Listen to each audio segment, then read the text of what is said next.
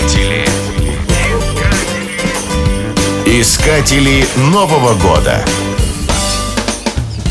В Польше новогодним волшебником является Святой Николай, который готовит презенты только хорошим детям.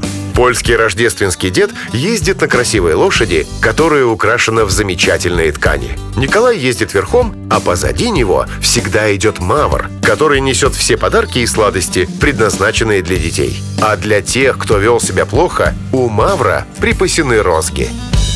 Искатели Нового года.